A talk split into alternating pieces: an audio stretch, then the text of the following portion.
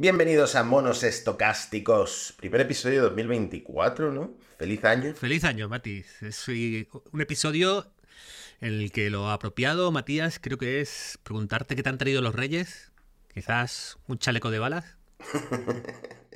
Yo es que con los reyes siento mucho FOMO, porque como mi familia siempre ha sido de Papá Noel, los reyes para mí siempre han sido pues nada, eso como verlo a través de la ventana, todos los niños disfrutando en la calle de, sus trineos, ¿no? Esa imagen. Tú eres como Milhouse, ¿no? Asomándose. exactamente, exactamente. Mm.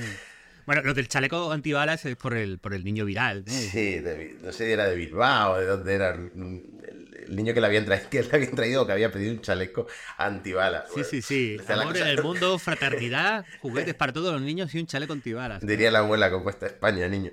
Pues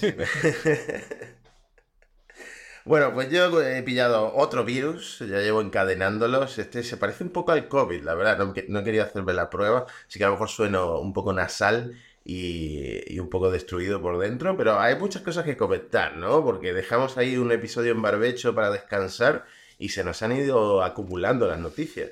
Es una locura, Mati. Eh, tenemos 20 páginas de guion fácil de, temas que además requieren profundizar, requieren comentar, no, no son ligeros, no son, eh, bueno, de esos que puedes despachar en medio minuto. Así que vamos al lío porque, porque la cosa viene muy cargada, Matías.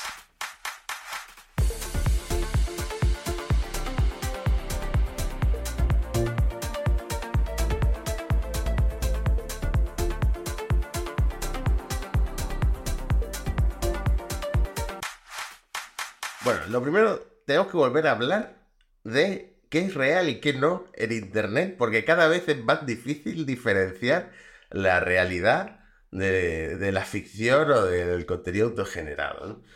Sí, yo creo que estamos al borde de lo que podríamos considerar un gran descreimiento digital.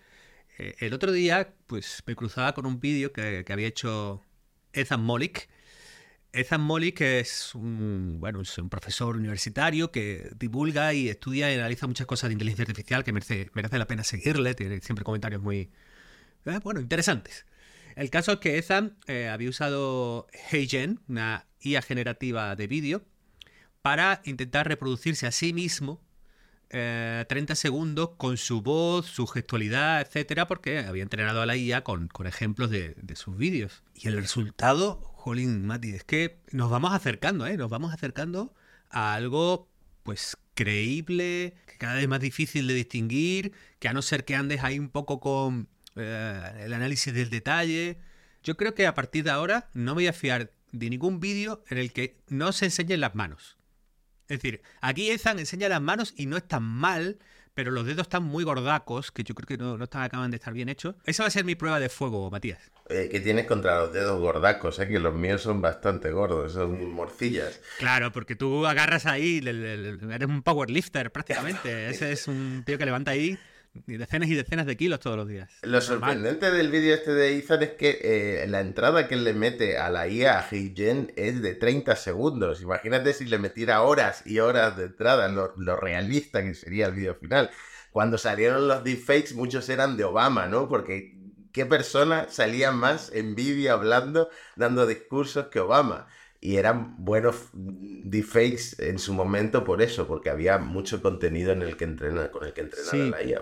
yo creo que hay un punto de, nuestra distancia con la realidad entre la impostura, ¿no? Es decir, yo ya prácticamente todo lo que ve en Instagram digo, bueno, que fabricado es casi todo, ¿no? Lo que, lo que aparece, cómo está todo tan diseñado para, para bueno, epatar y, gustar en esa, en esa plataforma, pero yo creo que estamos a punto, Mati, que, que esto a lo mejor a ti te interesa, de que una IA nos pueda sustituir incluso hasta en las videoconferencias de trabajo. Alguien que aprenda a ser como uno, que puedes estar en una videoconferencia mientras tú, bueno, pues haces otras cosas a lo mejor eh, de más provecho que, atender a las reuniones, ¿no?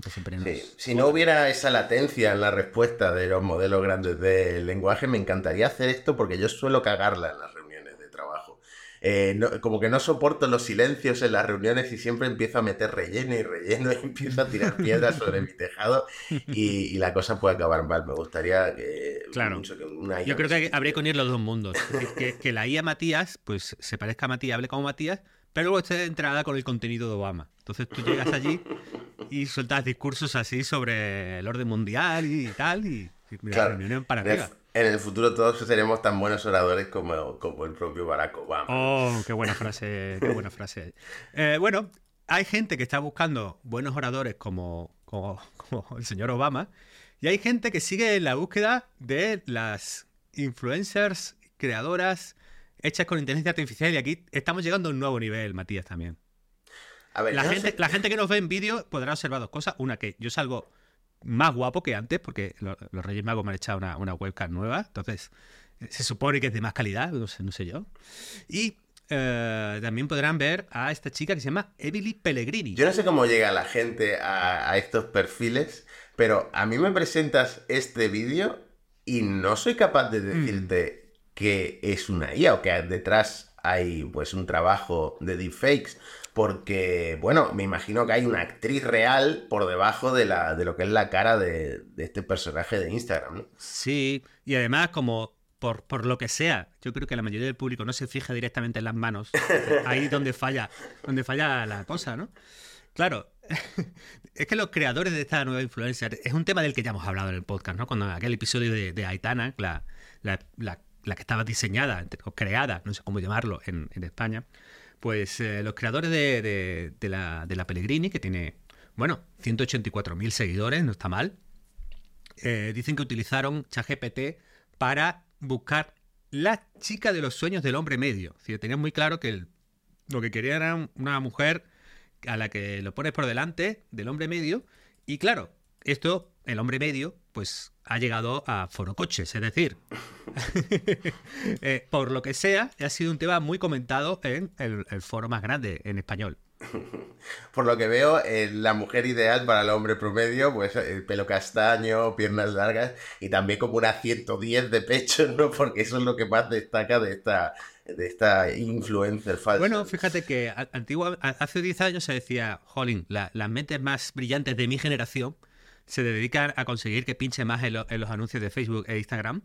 Claro, las mentes más brillantes de tu generación, Matías, se están dedicando a cómo la inteligencia artificial puede eh, imitar eh, el movimiento de los pechos de una mujer voluptuosa para atraer al hombre promedio a, seguirla en Instagram. Entonces, claro, son, son cambios generacionales muy, muy marcados. La tecnología avanza o por un tema militar o por, un tema eh, relacionado con las tetas, siempre, siempre tiran más tetas que dos carreras. Bueno, el caso es que, bueno, el, mirando el perfil un poquito más eh, profundidad, creo que en vídeo es donde se nota que han mejorado un montón.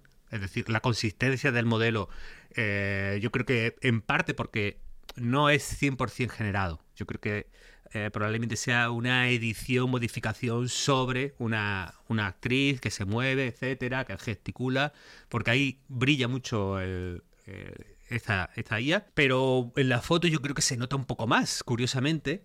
Eh, los ojos me dan una sensación de, poca naturalidad, de, ojos un poco eh, falsos que no transmiten. No, sé. Creo que, estamos cerca. Creo que estamos cerca, pero no, no estamos. Es, es como el Uncanny, el Uncanny, Valley de los videojuegos, que eh, por muy realistas que sean los gráficos, hay algo en la mirada de los personajes que no funciona. Pues pasa lo mismo con estos deepfakes de última generación. Pero me imagino que al final el objetivo de esto, el objeto de crear esta modelo, es vender publicidad en Instagram como si fuera un influencer más, que fue lo que consiguieron los creadores de Aitana en España. Sí, hay un, artículo muy interesante en Financial Times que cita un análisis que ha hecho Meta. Eh, lo que concluía el análisis de Meta era que el recuerdo de un anuncio dentro de sus plataformas, Instagram, Facebook, era un 91% más barato cuando se utilizan modelos virtuales. Es decir, que claro, eh, cuando tú haces una campaña con influencers, esto, bueno, yo creo que ya es Vox Populi, pero el, 90% de las cosas ahí están pagadas, a veces se reconoce, la mayoría de las veces no, pero eh, realmente, eh, pues muchas veces estos perfiles de, creadoras y creadores por internet, pues tienen, hacen acciones publicitarias encubiertas o no, y es por donde sobre todo facturan. Y claro, las marcas los utilizan y miden. Miden, pues, bueno, con esta acción con no sé, con, un influencer cualquiera, con Yados, que es tu favorito, Matías, pues hemos llegado a tanta gente, eh, bueno, este es el, alcance, entonces también podemos medir cosas que no son solo cuantitativas, sino cualitativas. Luego hacemos un, estudio de mercado y a ver si la gente, después de la acción, se acuerda de nuestra marca, la considera, eh, lo asocia a los atributos que nosotros queríamos con, la acción, etcétera. Bueno, pues el estudio de meta eh, dice que esto, claro, como las influencers con IA, pues tiran los precios por el suelo, porque escalan mejor, porque tienen menos costes, porque se los queda la agencia que, que los desarrolla y no una persona normal que puede intentar eh, maximizar sus, sus, ganancias. De repente, la inteligencia artificial se decía que al principio iba a competir con los que estaban en la fábrica, luego se dijo que iba a competir con los trabajadores de la información, los consultores, pero realmente a quien le puede pasar la pata por encima, Matías, es a los influencers. o sea, me estás diciendo que es más interesante para las marcas invertir en influencers falsos que en influencers reales. O sea, el gran negocio en España del siglo XXI, que es hacerse influencer, streamer o youtuber, eh, está en peligro. Claro, yo aquí veo la gran... Claro, España ya a los grandes modelos no hemos llegado. Eh, seamos sinceros, ya hay esa guerra pues va muy por detrás. En la robótica tampoco se nos ve brillando, ¿no? No estamos ahí en la punta de lanza, pero en creadores y creadoras tenemos una buena posición. Somos un, bueno, una, decir, una potencia mundial, pero estamos bastante bien, ¿no? Eh, yo no conozco creadores belgas, ¿no? ¿Quién va a ver un creador belga por internet? Pues, todo el mundo conoce a Ibai, pero nadie conoce a un creador belga.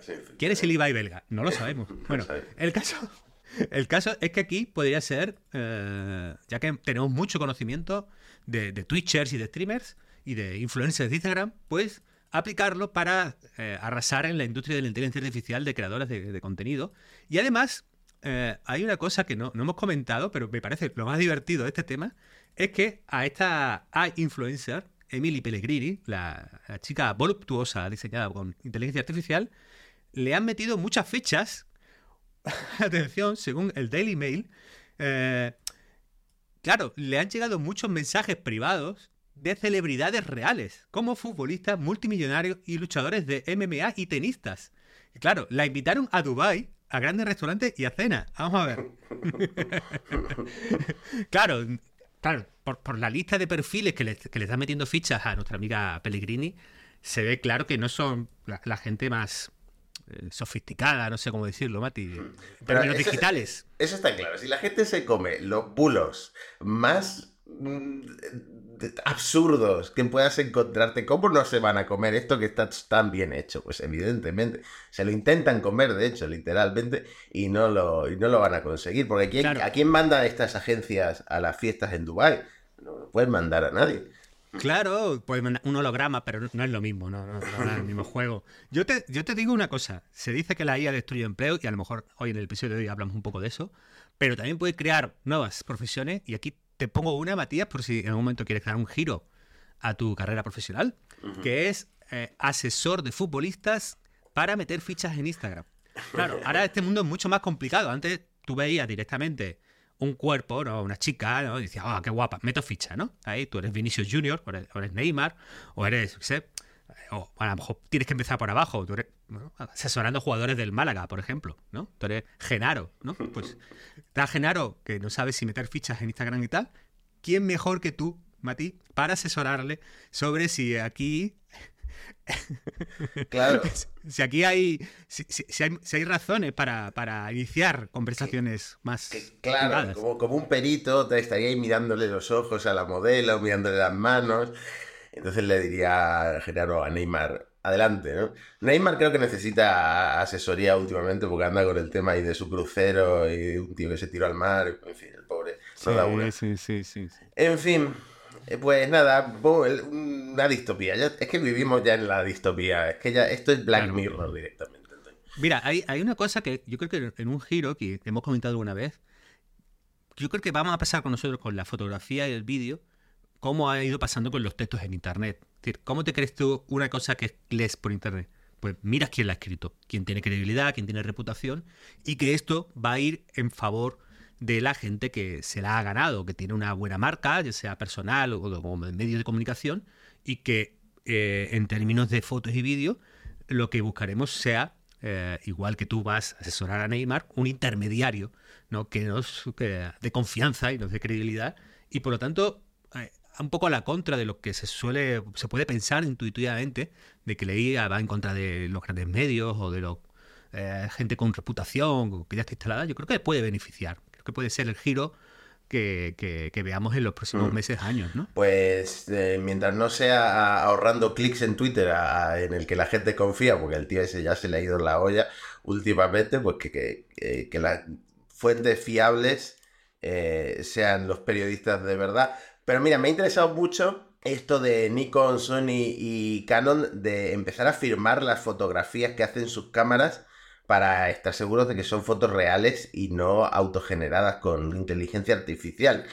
Me, por un lado me, interesa mucho, pero por otro, la fotografía desde hace muchísimos, muchísimo tiempo parte de un RAW de una cámara y luego le añaden 200.000 cosas que últimamente muchas de esas cosas también tienen IA, ¿no? Como en las últimas versiones de Photoshop para borrar a personas, objetos que te molestan, eh, reencuadrar la foto de una manera que sería imposible sin la IA, ¿no? Entonces, eh, esto es un poco más orientado, yo creo que al fotoperiodismo y a, pues a una fotografía que no, que no está tan editada o postprocesada, ¿no? Sí, yo creo que probablemente sea para generar un vínculo de confianza entre fotógrafo y medio de comunicación, porque eh, es como tú dices, al final tenemos extremos que es algo completamente generado con IA, o un RAW disparado con, una cámara, sea móvil o, cámara clásica, y que está completamente sin, procesar, y entre esos dos extremos nos vamos a mover.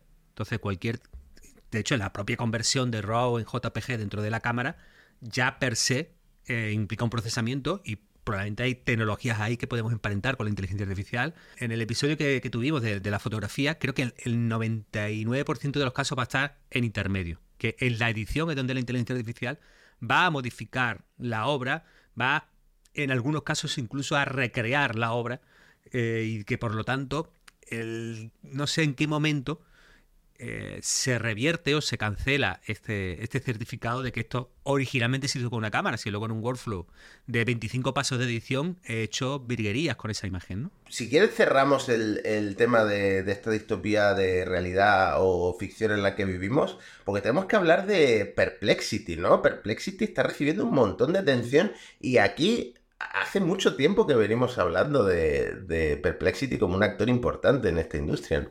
Aquí hemos, hemos bancado a Perplexity. Bueno, la noticia creo que es interesante que ha recibido una ronda de financiación. Creo que es la constante ahora mismo en la industria de inteligencia artificial, que todo el mundo está aprovechando el hype para, pillar pasta. Eh, Perplexity tiene un producto muy chulo. Creo que fueron además de los primeros que buscaron un equilibrio a la hora de usar inteligencia artificial como buscador o como respondedor, mejor dicho. Claro, la, gran hipótesis con Perplexity, y que creo que también es donde está Bing, eh, integrando, integrando ChatGPT, es los modelos grandes de lenguaje, estos chatbots, van a comerle gran parte de mercado a Google. Eh, muchas veces pasaremos de buscar hacia la búsqueda clásica porque que nos dé la respuesta directa un, un, chatbot, una inteligencia artificial, es más práctico, es mejor experiencia de usuario. Entonces, en esa hipótesis de que los chatbots le van a quitar mercado a Google, uno de los mercados más importantes de negocio en el mundo digital, es donde está la justificación para esta pasta. Y una cosa muy curiosa es que detrás de esta nueva ronda de inversión, entre otros muchos, está tu amigo Jeff Bezos. Jeff Bezos que últimamente está en racha, le salen las cosas bien y además, ojo, eh, porque lo señalaba alguien en Twitter, Jeff Bezos en el 98 invirtió en Google, me imagino que le salió muy bien esa inversión, y ahora invierte en Perplexity. Ahí se puede hacer un paralelismo chulo. Claro, es, eh, es un poco diciendo, acerté en la primera oleada de que lo que tenía sentido era un buscador, y ahora acertaré en la siguiente oleada de que lo que tiene sentido es un chatbot eh, o, bueno, yo creo que Perplexity se está moviendo un poco a un híbrido. ¿eh? Es, es, un servicio que eh, te da respuestas directas como, como ChatGPT, pero que tiene muy bien hecha la trazabilidad, el añadir enlaces, el citar las fuentes, que creo que además es algo que le da un plus de, confianza, es un, es un gran producto. Pero en el mundo de los chatbots y sustitución de Google y sustitución y aparición en el mundo de los contenidos, tenemos que volver a nuevos capítulos de una guerra que creo, Matías, va a marcar la inteligencia artificial estos años, una guerra judicial. Bueno, ya la íbamos adelantando en el episodio anterior. Es el probablemente el que vaya a ser el juicio de, por lo menos del principio de este año en, la inteligencia artificial, que es el New York Times contra OpenAI. Sí, sí, sí, sí.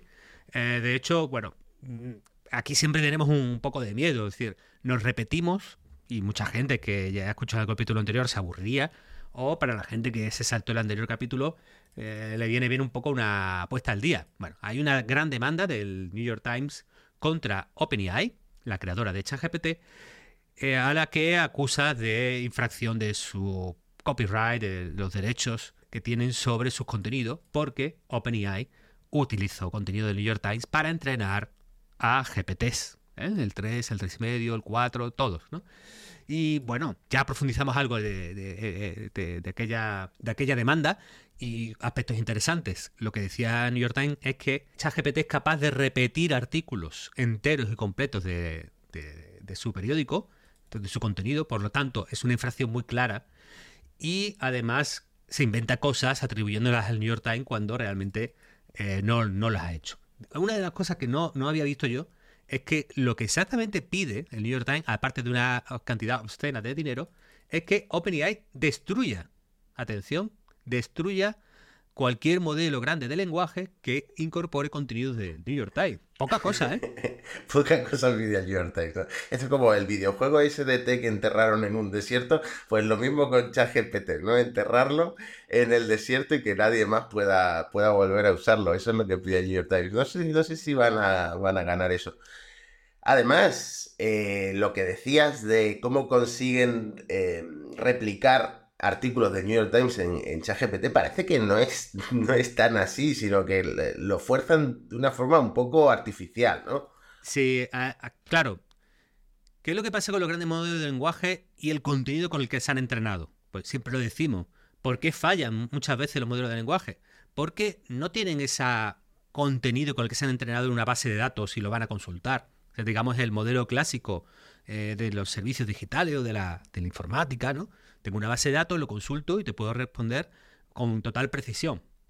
Claro, el modelo de grande lenguaje, como lo que han aprendido es a usar el lenguaje, eh, a predecir esa siguiente palabra que encaja en un texto, no recuerdan todo, sino que han aprovechado ese contenido para aprender las reglas del lenguaje. Y lo que responden es algo que más o menos les suena, que probabilísticamente, que estadísticamente está cercano a lo que era el contenido original, pero lo podemos pensar de otra manera también. Eh, no pueden responder con el contenido original porque lo que hacen es una gran compresión. Tú coges como si cogieras medio Internet y lo comprimieras en un modelo de 100 gigas. Es decir, todo Internet ocupará millones de teras, pero tú lo comprimes un montón. No puedes tener ahí todo Internet en un modelo, ¿no? De hecho, a lo mejor San Alman, si ve que el New York Times gana, se lo guarda en un pendrive, ¿no? El... como cuando te vas de la empresa y dices, me voy a llevar esto por si acaso, ¿no? bueno, el, claro, ¿cómo fuerza New York Times, entre comillas, parece ser, o denuncian, o se comenta, que ChatGPT sí replica un artículo entero, metiéndole gran parte del artículo de entrada? Entonces es altamente probable, ¿no? Cuando tú le pones una entrada de, no sé, 400 palabras, 500 palabras de un artículo, que como aprendió con ese artículo, eh, vea muy claro que lo más probable que siga es algo muy, muy parecido.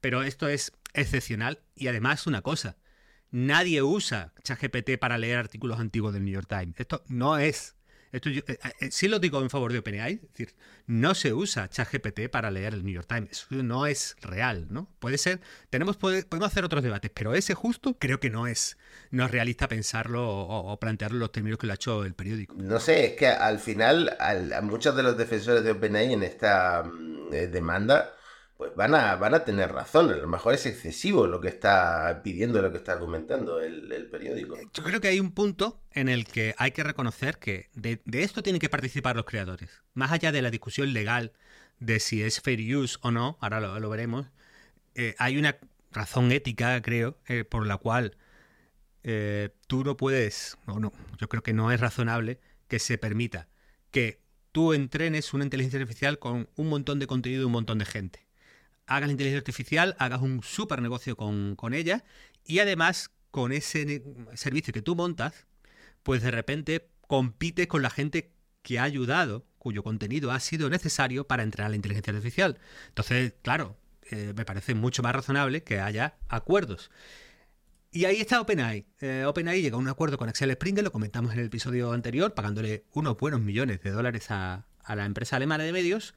Y parece ser, citan The Information, The Verge, que está ofreciendo entre 1 y 5 millones de dólares para que grupos de medios licencien su contenido para ChatGPT, para entrenarlo y para acceder.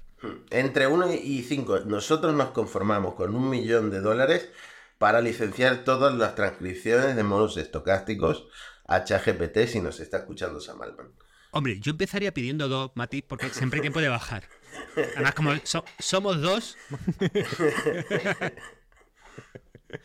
sí, sí, sí, sí. Hay una cosa que es. Eh, esto es diferente de Google, ¿vale? Que, claro, Google también indexa el New York Times. Y Google también responde cosas sobre el New York Times. Pero al final Google creó un ecosistema. Cuando alguien busca y ve un resultado con contenido del New York Times, para verlo completo tiene que clicar en el enlace. Por lo tanto, se crea un ecosistema con cierto equilibrio. Google tiene un gran negocio, pero también envía mucho tráfico y muchos usuarios al New York Times, o a nosotros, o a cualquier medio, Chataca, al país, a quien sea. De manera que estos pueden tener también su negocio y vivir de eh, recibir ingresos de su contenido. Los chat GPT de la vida, conforme responden por completo eh, a lo que el usuario le pregunta, eh, no, no crean este ecosistema. No mandan tráfico y por lo tanto el creador del contenido se queda sin, sin, ver un euro. Están intentando modificarlo, cada vez ChatGPT te mete más enlaces, ¿no? te cita la fuente. Hace una cosa que es que si tú le pides un resumen de un artículo, casi no te lo hace bien, te hace una cosa demasiado corta y ahí ha perdido un montón de valor porque te quiere forzar que vayas a leerlo por ti mismo. Es decir, eh, OpenAI es muy consciente, está haciendo estas ofertas a los grupos de medios porque es muy consciente de que esto no es sostenible. De todas maneras, han escrito una carta, o bueno, un post, mejor dicho, en, su, en su blog, defendiendo su postura y diciendo que el Times no tiene razón, Matías.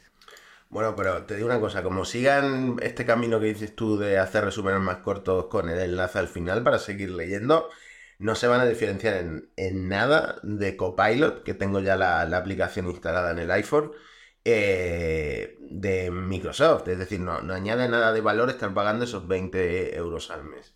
Ahora mismo Copilot hace mejores resúmenes más profundos y más largos que, ChatGPT de pago. Es una cosa, pero bueno. Matías, OpenAI ha respondido en un post eh, en que se defiende y también ataca un poquito, ¿no? Lo que, lo que viene a decir un poco es que más o menos lo que ellos han hecho es fair use. ¿Qué es el fair use? Ese uso razonable de contenidos eh, protegidos. Es un concepto jurídico que existe, digamos, en la doctrina anglosajona, pero no tanto en la doctrina eh, del resto de Occidente, por ejemplo, España y el resto de, bueno, el resto no, y la Unión Europea, ¿vale?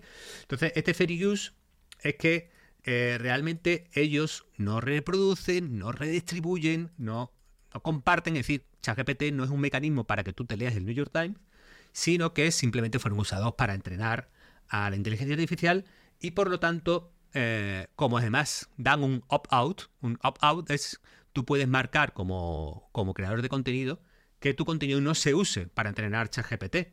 Y como tienes un opt-out, tú puedes decir no quiero que se, que se use, pues por lo tanto ellos ven que es razonable el uso que, hacen.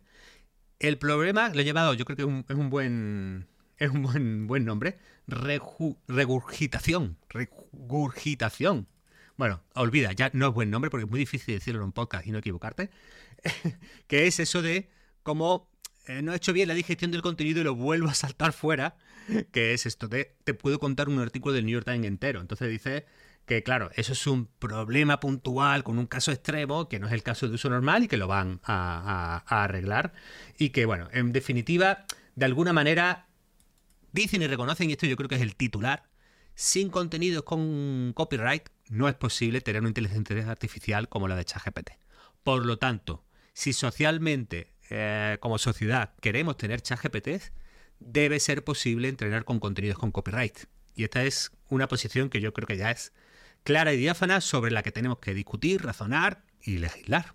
Claro, es que imagínate un chat GPT sin, sin entrenar con contenido protegido. Sería un chat GPT que solo se hubiera entrenado leyendo el BOE. O sea, escribiría fatal, escribiría horrible. Tiene que empezar a leer novelas, no sé, un poquito eh, mejor escritas para, para, dar mejores resultados. ¿no? Sí, además también podría usar foros de Linuxeros. No sé si eso, si ese es el mundo que queremos realmente. Claro, es que un chat GPT solo con contenido libre sería como un GIMP contra Photoshop, ¿no? Sería una cosa que no tendría comparación. Ya. bueno, fíjate, yo creo que hay también puntos que son a favor del New York Times. Es decir, los creadores de contenido tienen que participar porque generan parte del valor de todo esto y por lo tanto no es razonable que se queden a cero y te aguantas. Es verdad que puede haber un efecto de sustitución en algún caso, y New York Times lo dice con Wirecutter. Wirecutter es un medio que compré en New York Times que lo que hace son guías de compra. Ellos lo que tienen es periodistas que se dedican durante semanas a probar varios productos de una categoría. Por ejemplo, prueban ocho aspiradores robóticos o prueban ocho micrófonos de podcast y te hacen un análisis invirtiendo muchísimo tiempo y de bastante calidad. Es un, buen sitio para decidir tus compras, ¿no? Y claro, si tú le preguntas a ChatGPT qué dice Wirecutter que es la mejor lavadora, secadora eh, de menos de 300 euros, y te responde, tú no vas a Wirecutter a mirar. Y Wirecutter, New York Times con hace negocio sí y solo si tú vas a Wirecutter y pinchas en el enlace de seguir la compra. Ese pinchar para seguir la compra, que se llama el negocio de la afiliación en Internet, eh, pues eh, cuando se produce la compra, Wirecutter comisiona. Es como, pues mira, una comisión por la venta. Si te vende una venta a Amazon, pues Amazon le da X dólares por venta a Wirecutter y ahí está el negocio. Pero con ChatGPT eso se rompe. Por lo tanto, esta sustitución puede ser real. Pues no sé qué solución veo, veo en esto, porque si empezamos a concentrar nuestras búsquedas en Internet en, diferentes, en los diferentes modelos de lenguaje grandes e importantes que hay, pues ¿quién va a concentrar este tipo de, de recomendaciones? Las grandes tecnológicas. Ahí el, el, New York Times tiene un punto, ¿no? Sí, sí, sí, absolutamente. Y por último, ya dejamos el tema porque, bueno, volveremos a hablar durante el episodio. Hay una sentencia que parece que algunos señalan que va a beneficiar a, a OpenAI, una sentencia antigua que era la demanda que hubo eh, contra Google Books. Google Books es un caso interesante porque lo que hacía Google, lo que hizo y sigue haciendo, es indexar, eh, leer, entre comillas, almacenar todo el contenido de todos los libros, con copyright y sin copyright, eh, libres y con derechos de autor. Bueno, derechos de autor tienen todos, pero tú me entiendes, ¿no? El caso es que eh, en ese juicio, eh, la justicia norteamericana le dio la razón a Google. Es decir, eh, Google podría eh, escanear, indexar todos estos libros bajo la experiencia razonable de Google Books, que es que te podían ayudar con una búsqueda puntual, leer alguna página suelta, pero no te, no, no te puedes descargar un libro y leerlo. Es decir, no sustituía a la experiencia de venta del, del libro por completo y por lo tanto esto se consideró un uso razonable de la tecnología. ¿Aplicará esto también a los grandes modelos de lenguaje? No son totalmente equivalentes, también porque Google Books es una cosa gratuita con la que Google apenas hace nada. Y esto es el, pues, eh, puede ser el negocio del siglo, ¿no? Entonces, lo que sí puede ser muy parecido es que esto tarde años en resolverse. Que tengamos esta, nube amenazante eh, a los modelos grandes de inteligencia artificial durante años y años, Matías. Pues yo eh, lo que saco en claro de todo lo que has contado es que eh, fueron unos pioneros Ramoncín, eh, Ángel Lesinde, eh, Alierta, César Alierta, el canon AED y, la ley Sinde, ¿no? Eso fue como precursor de todo lo que se viene ahora en Internet. Giro inesperado de, en el, a, a Ramón Fin. Hombre, hay una cosa que puede ser razonable. Mira, hay una cosa que no me gusta de, de cómo se está llevando esto, son los acuerdos privados de OpenAI. ¿Por qué? Porque los acuerdos privados es a los que tienen mucho poder de negociación, tienen influencia política, eh, son muy mediáticos, le voy a dar mucha pasta. Pero a los pobres medios pequeños, pringados, etcétera, pues probablemente no voy a estar negociando con 80.000 webs. A eso les darán por saco, entre comillas, ¿no? Entonces, creo que si llegamos a un acuerdo en que OpenAI, parece que lo reconoce, tiene que pagar a los creadores de contenido, esto debería articularse de una manera más eh, gremial, más eh, un acuerdo en el que podamos participar todos los que hemos creado contenido, de hecho, yo sigo infedado porque eh, cuando aparecen las bases de datos de estos no usaban error 500 para entrenar, lo cual me, parecía siempre un poco ofensivo contra, contra mi, blog, que lleva, 20 años de blog y no, lo usa. Bueno, el punto es, a lo mejor acabo dándole la razón como tú a Sinde y a Ramoncín de que, oye, habría que tener un acuerdo sectorial eh, en el que OpenAI no hable con empresas una a una, sino con el sector, ¿no? Y se establezcan unas reglas claras y transparentes. Bueno, pues ahí queda la cosa, como un homenaje a, esos pioneros. ¿De qué hablamos ahora? Eh, ¿Hablamos de hardware? Sí, Mati, porque ha sido el CES, la feria de, Las Vegas, que, que, yo creo que iba a ser un rollo, pero ha habido cositas, y ha habido muchas cositas, porque me parece que hay un patrón, que va a ser el patrón de 2024, de meter IA en todo. Tal cual. Cosa que veas eh, mételes con IA. ¿eh? A mí lo, a, lo que más me recuerda es al Bluetooth. Que hubo una época en que a todo había que ponerle Bluetooth. A veces un poco insospechado, ¿no? ¿Quieres una tostadora con Bluetooth? Bueno, ¿por qué no? Eh, pues ahora estamos en esa fase con, la IA. Matías, cuéntame, ¿qué cosas has visto en el CES chulas? Bueno, pues Microsoft sigue metiendo el Copilot en, todas partes y ahora eh, prepara nuevos Surface, sus portátiles, híbridos, tablets, etcétera, eh, con una versión de Windows que está muy centrada en la IA. No sé muy bien qué esperar de esto, porque si ya han metido Copilot hasta en la sopa, ¿a qué, a qué paso puede dar ahora? Hombre, yo creo que probablemente cuando dicen que estos son portátiles con IA, será que traen unidades de procesamiento específicas para la IA. Veremos. Eh, con parte de la ejecución en local, que tengan parte de los modelos que se ejecuten en local en vez de, de esta latencia que siempre nos pesa. Y dos, está el temita de la tecla, porque por fin vamos a... Bueno, dicen que es el primer cambio en 30 años de los teclados Windows, Matías. Sí, eh, no sé qué tecla sustituye. A ver, voy a, voy a enseñar la tecla en, para los que nos estén viendo en vídeo. Pero bueno, es una nueva tecla de, de Copilot eh, que, está que la van a poner a la derecha del teclado, a la izquierda de las flechas de dirección y creo que estoy mirando mi teclado y creo que sustituye al control derecho.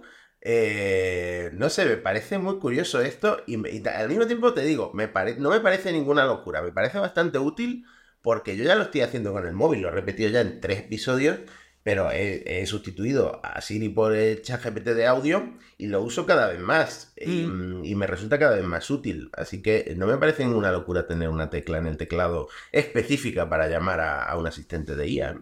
Sí, sí, sí, van, es que van a tope. Es decir, yo creo que Microsoft ya ha dicho aquí o morimos o matamos y, y van a tope, no van a frenar y este era el paso razonable siguiente no sé si tan razonable o esperable, era, es que no sé cómo llamarlos. Es decir, ha habido una aparición de pequeños roboticos, ¿vale?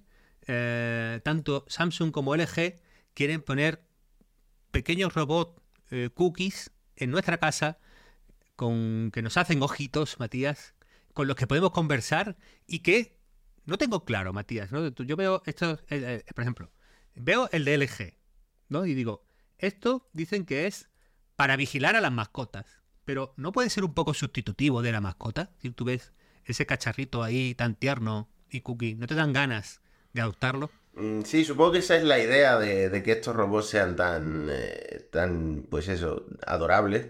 Pero a, a, mí me llama la atención, ¿cuántos robots de estos hemos visto en todas las ferias de tecnología desde hace décadas? Y en realidad no sé si alguno ha llegado al final a las tiendas y la gente realmente los ha comprado. Bueno, estaba el perro ese de Sony. El Aibo, Aibo. Mm. Pero a mí me da la sensación de que los ingenieros que están trabajando en esto, en el desarrollo y la investigación de estos robots, tienen que vivir una vida muy frustrante, ¿no? Porque su trabajo al final nunca llega a las masas. Veremos si la cosa cambia con estos modelos de lenguaje nuevos. Sí, el, de Samsung me llama mucho la atención también porque el, el de Samsung eh, tiene un, proyector. Estos robots, eh, en principio, tienen una cierta utilidad.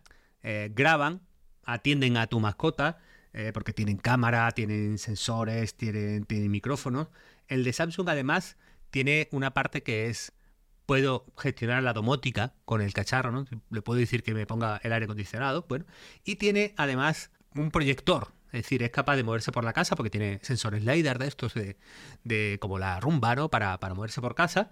Y de repente en cualquier sitio te puede proyectar algo, ¿no? Y decir, bueno, estoy en casa, en, la habitación y quiero que alguien me ponga un vídeo del Chocas, ¿no? Pues ahí está el caso de uso del robot de, Samsung, ¿no? Es, curioso, es curioso porque hay una parte que yo me acordaba de ti, es decir, va a cuidar de tu mascota porque le puede poner un vídeo. Entonces, yo estaba imaginando, Matías, a tu robot Samsung en tu casa.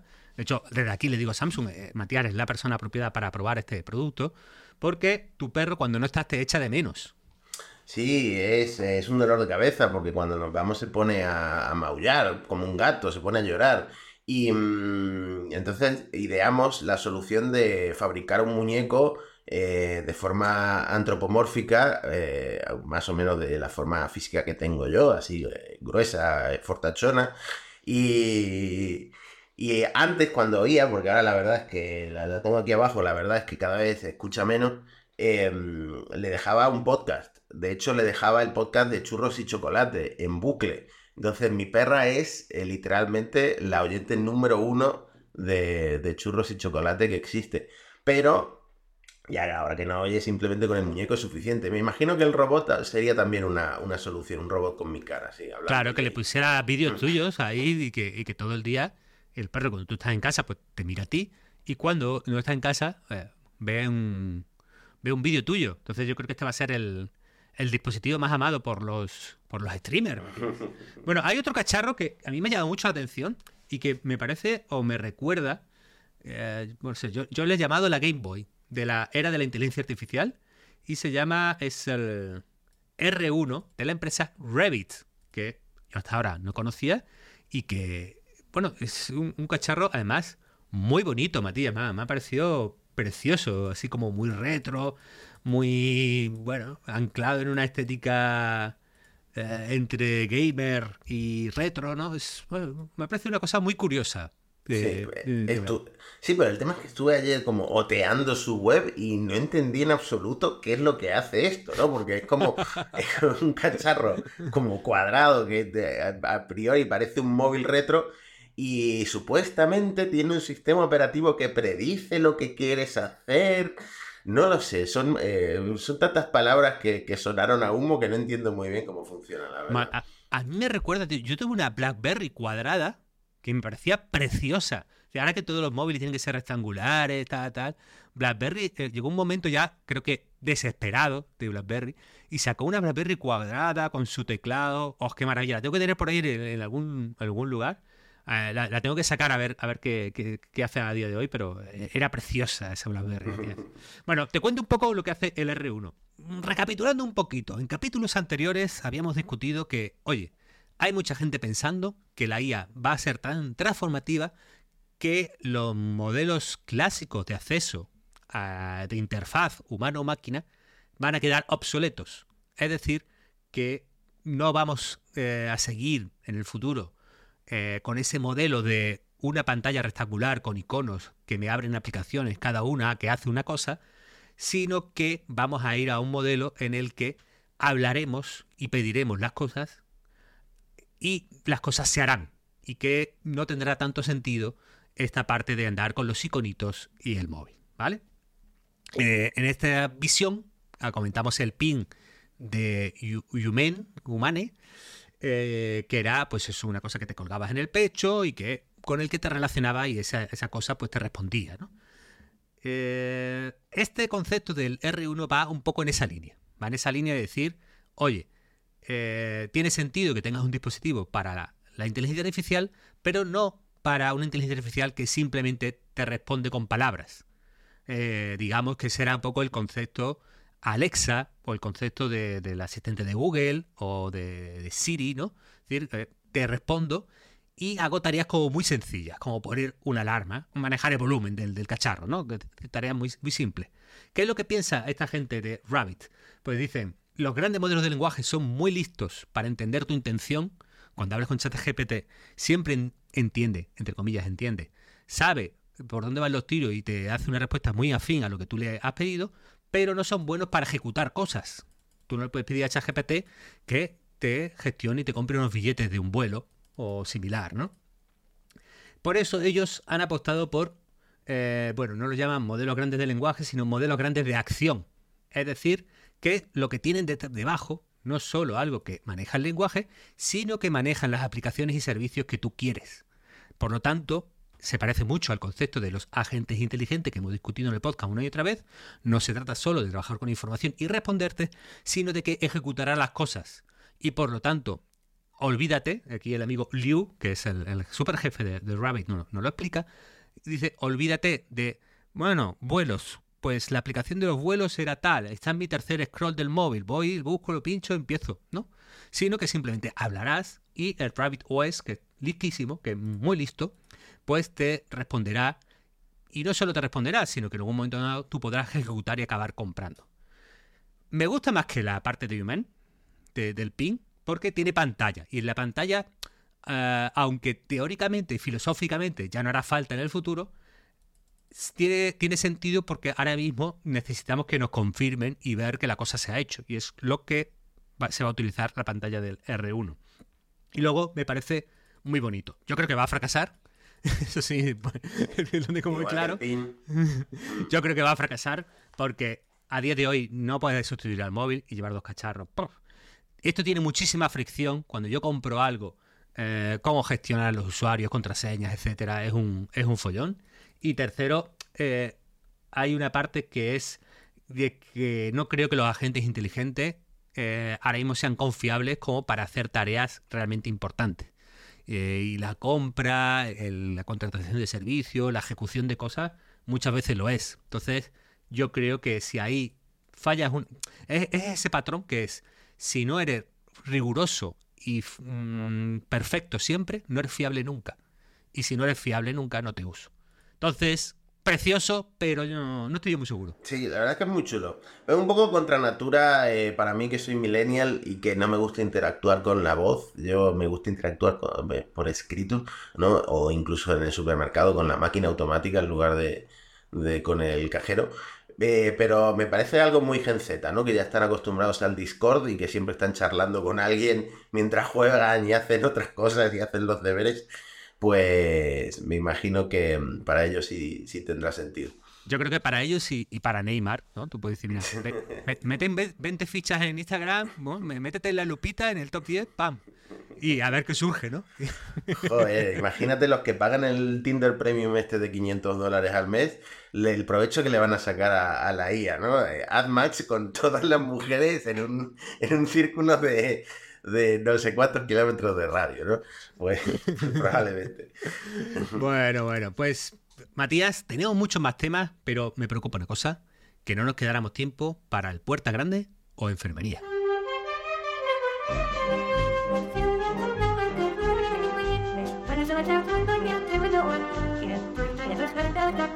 Bueno, pues ¿qué me traes esta semana, Antonio? El primer puerta grande de enfermería que te traigo de 2024, Mati, es sobre Michael Cohen, que es un abogado que es el ex abogado además de Donald Trump y que ha tenido también sus pequeños problemas con la justicia. El caso es que el amigo Cohen tuvo que renunciar, tuvo que decidir que poner fin a un bueno, a una alegación eh, de 2018 porque eres abogado de Donald Trump, Matías, compréndelo. Eh, tienes mucho trabajo, mucho frente, mejor Donald te llama a horas introspectivas, no descansas bien, muchas preocupaciones. Claro, en algún momento en sus alegaciones he hecho mano de ayuda de Bart de Google. Ni siquiera pagó por ChatGPT, ¿no? Se fue la versión gratuita de Bart. Sí, sí, aquí, claro. lo barato sale caro, Michael. Bart, por lo que sea, en la ayudó a Michael, pero introduciendo unos precedentes legales, ¿no? Como dijo en el sentencia de no sé qué, no sé cuánto, de, tal año, ¿no? Que se había inventado. Entonces, e, el New York Times que se nota, yo creo que a veces en los periódicos se nota cuando lo gozan, ¿no? Cuando lo gozan, porque claro, para el New York Times, abogados de Donald Trump con inteligencia artificial, todo mal, todo mal. Y claro, se, se, se, eh, se esmeran, se, se, gustan en, esta, en este reportaje en el que nos cuentan que Michael pues a lo mejor no debería haber confiado tanto en Bar. pues no sé, le, le, voy a dar enfermería porque lo han pillado. Pero eh, esto lo tienen que estar haciendo cada vez más abogados. Estoy, mira, pues me juego el cuello a que. Es que imagínate tener que redactar esos alegatos tan largos, incluso los jueces.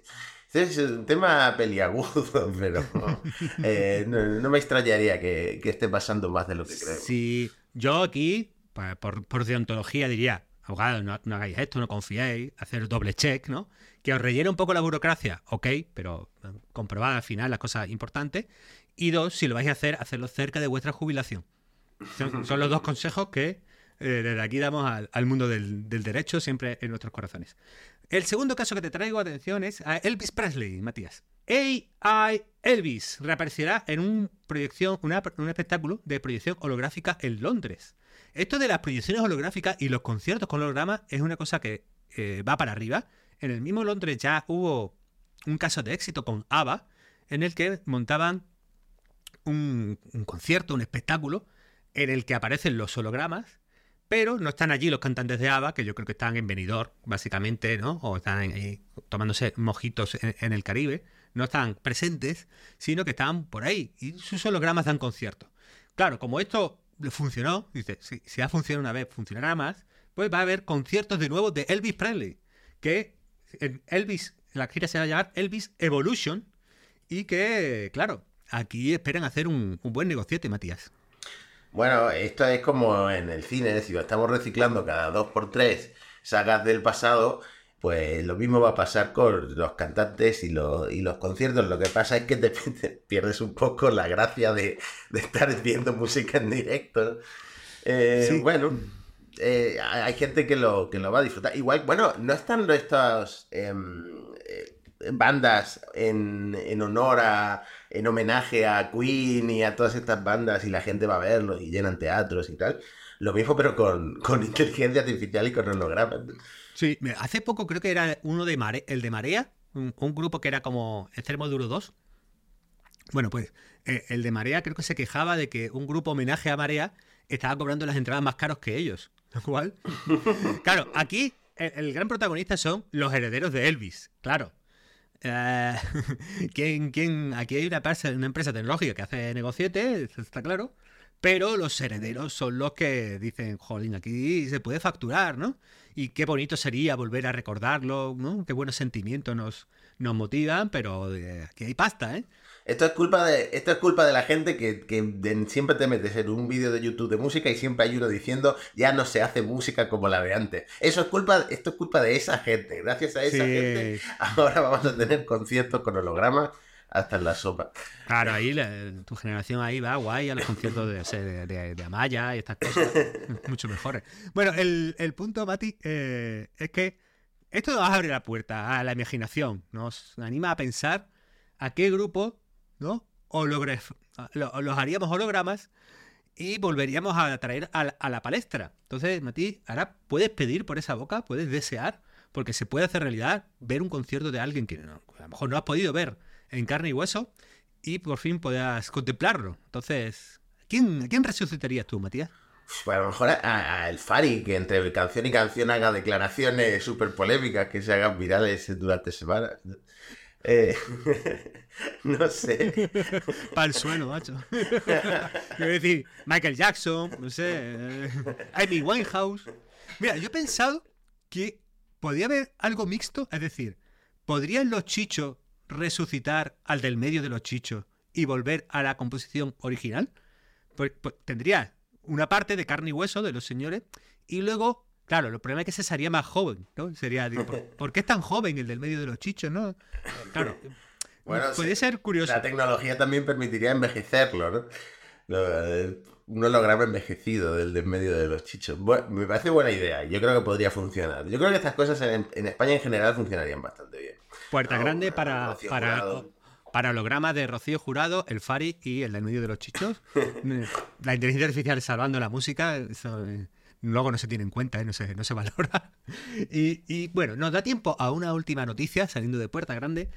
Pequeño recopilatorio de noticias, Matías, sobre inteligencia artificial y empleo, que es un tema que nos preocupa y nos ocupa.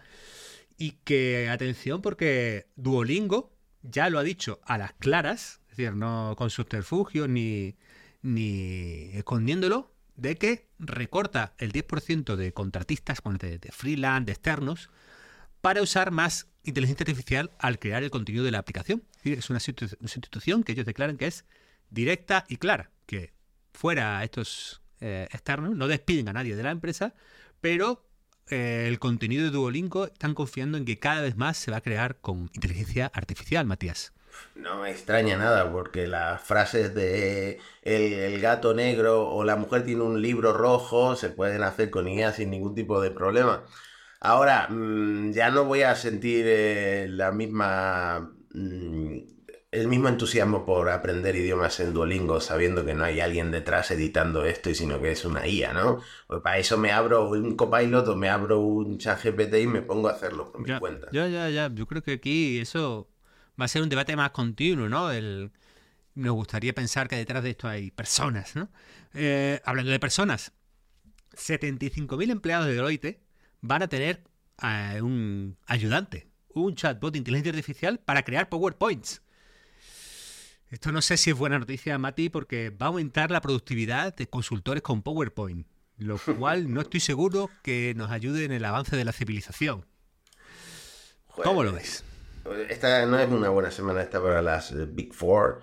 Eh, entonces no, yo no estamos en el puerto ganando enfermería, pero a las Big Four siempre, siempre enfermería. Ah, hombre, a mí esos juniors de, las consultoras, esos jornaleros del traje del corte inglés y PowerPoint, siempre, siempre estoy a, favor de ellos. Luego ya el concepto general, etcétera. Pues hombre, es que es muy fácil meterse con, con Deloitte y con compañía, ¿no? Pero bueno, ahí tenemos que, que, que, jolín, esto es una apuesta bastante seria y una apuesta bastante seria con respuesta desde el mundo político. Bueno, político académico.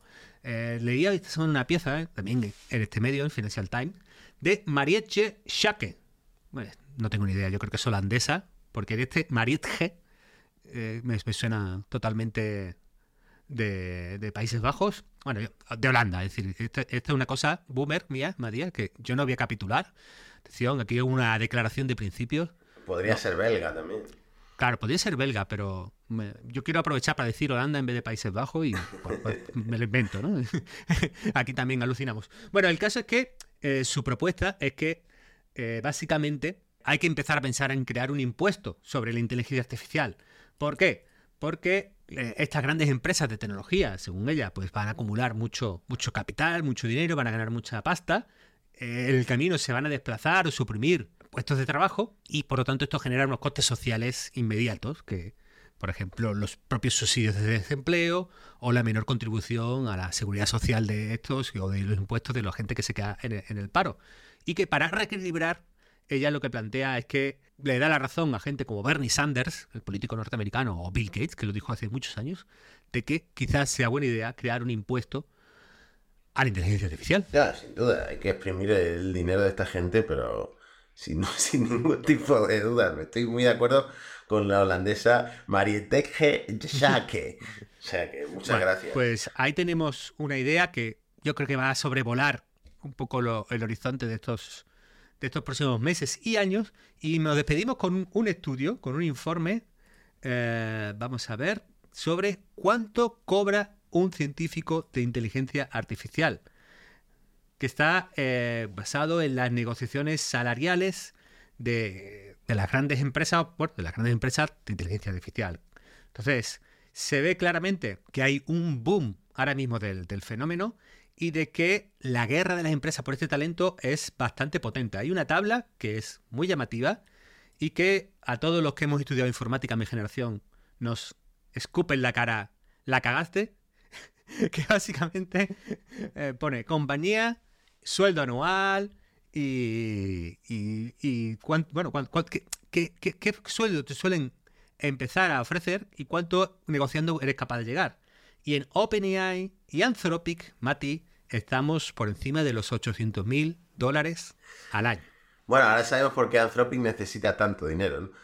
Eh, lo que más me ha llamado la atención es que eh, lo del Negotiated Delta, me imagino que es negociar tu salario. En OpenAI puedes conseguir un 30% de margen si negocias bien tu salario. Eso hay que tenerlo en cuenta, ¿eh? porque cuando te pones ahí a charlar con, con quien sea el de recursos humanos de, de OpenAI hay que negociarlo, ¿eh? No, no, 800.000 me viene mal. ¿Qué tal 865.000? fíjate, claro, aquí está, que yo tenía razón antes, Mati. Cuando OpenAI venga a la oferta por el contenido de monos para entrenar a, las IAS, hay que pedir mucho más porque esta gente afloja, afloja la paza. Entonces, bueno, aquí yo creo que con esta invaluable ayuda en la carrera profesional de toda la gente de nuestro público que va a ser entrevistada por OpenAI, yo creo que podemos poner el punto y final del episodio, Mati, casi una hora. Bueno, pues empezamos 2024. Sí, la moraleja, eh, tienes que hacer lo posible porque tus hijos sean científicos de IA, Antonio. yo haré lo posible porque cuando tenga hijos por, lo mismo. Y así, bueno, nos aseguramos. Si no nos pueden pagar las pensiones, pues dos opciones. Eh, grabar a las empresas de IA y cobrarles un impuesto y tener hijos que sean científicos de inteligencia artificial. ayer tuvimos un caso profesional porque tú sabes que ahora eh, estaban discutiendo el ministerio eh, que con, la gripe y todo esto que hay, que ¿no? las, las eh, bueno, eh, virus afectando a tanta gente, Bruno intentó articular el bajo el concepto de la autobaja responsable. Es decir, no quiero ir al instituto, estoy muy cansado.